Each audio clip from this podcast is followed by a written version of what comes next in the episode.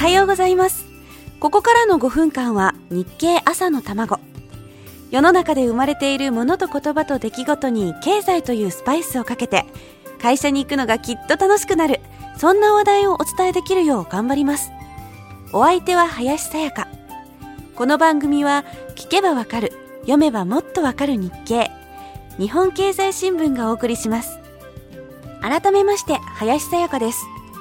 定額給付金を通してお金の重みについて考えている今週。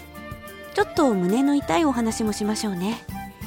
日経のコラム春秋に載っていた記事です。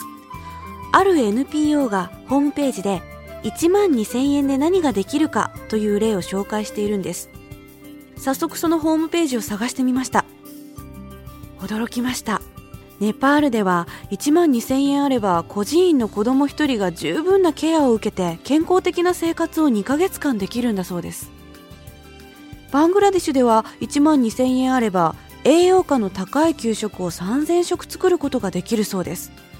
そしてフィリピンでは1万2000円あれば孤児院の子供たち18人が食べる野菜1週間分を作ることができる。そしてアフガニスタンでは1万2000円あれば干ばつに苦しむ8つの家族に最低限必要な飲料水を1ヶ月分提供することができるんだそうです。これは様々なジャンルの NPO が1万2000円でできることを挙げたものです。例えばイラクでは1万2000円で患者15人が1ヶ月に使う医薬品を賄うことができる。アフガニスタンでは地雷の被害に遭わないための教育を15人の子どもたちに対してすることができるそうです。もちろんこの番組を通して寄付をお願いしているわけではないんですよ。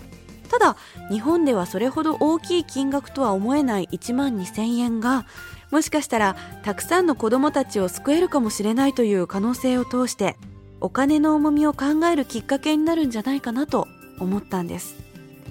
1万2000円あれば世界中どこかにいる子供たちのために12台の鍵盤ハーモニカを送ることができます。1万2000円あればカンボジアのお母さんが子供を3ヶ月間保育園に預けて安心して働くことができるそうです。でも悲しいことに世の中には善意の寄付を悪用しようとする人もいます。残念ながら善意と悪意を本当に見分ける力が私にはありません。今回の給付金は景気対策のために使われるのがもしかしたら正しいのかもしれませんし。